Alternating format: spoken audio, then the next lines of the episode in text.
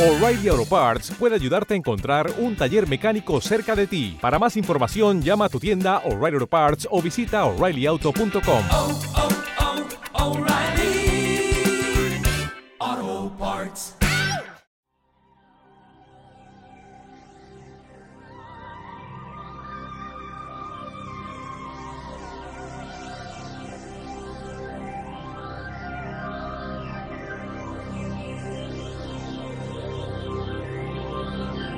Es el momento de caminar entre el misterio y la imaginación.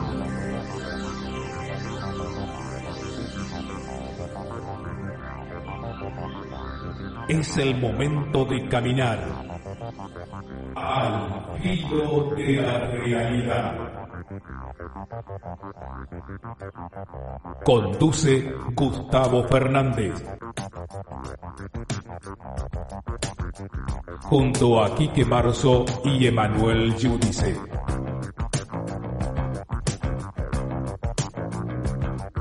Explorando los límites del conocimiento.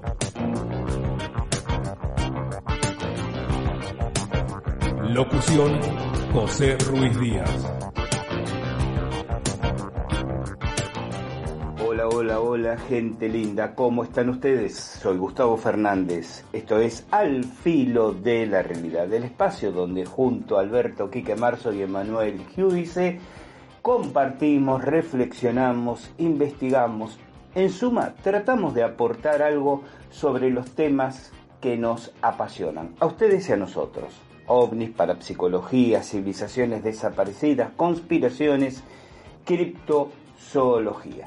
En este encuentro extra de Al Filo de la Realidad, como siempre agradeciéndole a ustedes, quienes reciben este podcast que no es mucho más que una expresión de, eh, cálida, eh, visceral, pero muy tímida ante el aporte no solamente económico, sino fundamentalmente afectivo que ustedes hacen con su presencia a través de sus suscripciones. Gracias, gracias por estar ahí.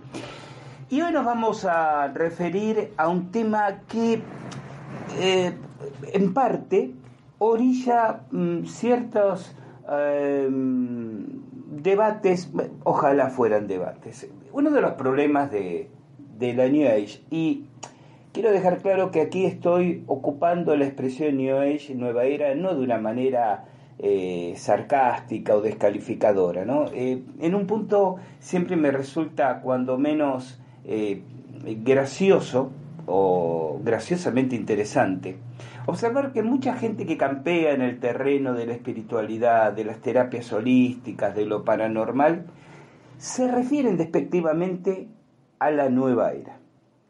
Y tendríamos que en primer lugar ponernos de acuerdo a, a, a qué estamos refiriéndonos cuando hablamos de nueva era o cuando usamos la expresión no tanto como sustantivo, sino como una especie de adjetivo conceptual. Esto tiene que ver con el concepto de era de Acuario, este cambio de eras astrológicas, en la cual inclusive hasta los mismos astrólogos debaten sobre a qué momento histórico esto pertenece. Algunos suponen que se ubica en la década del 60 del siglo pasado, otros inclusive señalan que aún no ha llegado, estaría ocurriendo en los próximos inmediatos años. Algunos autores los ubican en los 90 y otros, a mi modesto parecer, seguramente más atinados, dicen que dado que los cambios son fases transicionales, habría comenzado en los 60 y estaría operando precisamente hasta este momento. Esto es, muy interesante y permítanme que me detenga un par de minutitos simplemente si lo comparamos con los cambios de signo astrológico en lo personal. Por ejemplo, cuando decimos que una persona es de un signo o de otro, ¿es de Aries o es de Tauro? Porque en realidad nació el 20 Uh, 1 de abril por la noche, pero según el eh, meridiano de Greenwich ya era el 22, no, pero en realidad es el 20 porque según las efemérides el cambio de signo se produjo el día 21 hasta tal año, pero a partir de tal año el movimiento precesional de los equinoccios.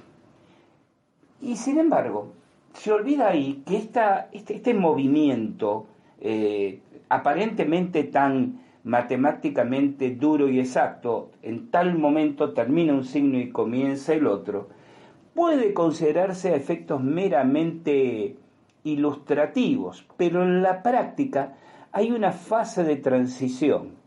Eh, en lo personal, y ustedes ya saben, y no es ninguna novedad, que yo adscribo a la astrología, eh, siempre he compartido, he señalado, no digo que he enseñado porque no es mi, área de, de, docencia en la que me sienta siquiera medianamente capacitado como asumir ese rol frente al alumnado, pero en ese espacio siempre se ha señalado que los últimos días de un signo y los primeros días del signo subsiguiente en realidad son un cómodo maridaje de ambos. Eh, de hecho, el tercer decanato o grupo de 10 días de un signo y el primer decanato o primer grupo de 10 días del signo inmediatamente siguiente tienen una enorme influencia, ya sea del signo posterior o del signo anterior. Pero los últimos días, podríamos generalizar y decir los últimos dos o tres días de un signo y los primeros dos o tres días del otro, en realidad decir que se es de tal o cual signo es simplemente efectos de etiquetar. No desde lo descriptivo, desde lo conceptual también, desde lo pragmático, es un absoluto maridaje, como dije, una absoluta combinación, mezcla de ambos signos. Esto también pasa en las eras astrológicas. Estos periodos de aproximadamente, digo aproximadamente porque el cálculo es mucho más exacto que esto, 2000 años, donde la humanidad eh, está influenciada, si bien tomemos con pinzas este concepto de la influencia que hace pensar en una especie de emisión energética desde lo cósmico que actúa casi físicamente, mecánicamente sobre el humano. El concepto, ya hemos hablado en algún podcast extensamente de cómo debe entenderse la astrología, pero simplemente efectos de, sintetizar conceptos, sigue usando el verbo influenciar. Entonces, la humanidad está bajo la influencia, es influenciada por tal o cual signo astrológicamente, independientemente de lo que nosotros como individuos tengamos y respondamos a nuestro propio cartabón astrológico. Entonces, en esta nueva era, en esta New Age, ¿Te está gustando este episodio? Hazte fan desde el botón apoyar del podcast de Nivos. Elige tu aportación y podrás escuchar este y el resto de sus episodios extra. Además, ayudarás a su productor a seguir creando contenido con la misma pasión y dedicación.